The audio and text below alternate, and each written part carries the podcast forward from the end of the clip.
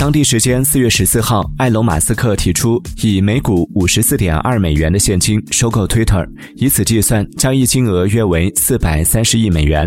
据报道，马斯克致信 Twitter 董事会，指出该公司以目前的经营模式无法满足社会需求，需转型成一家私营公司。马斯克称这是最好且最终报价，若报价不被接受，将重新考虑自己作为股东的立场。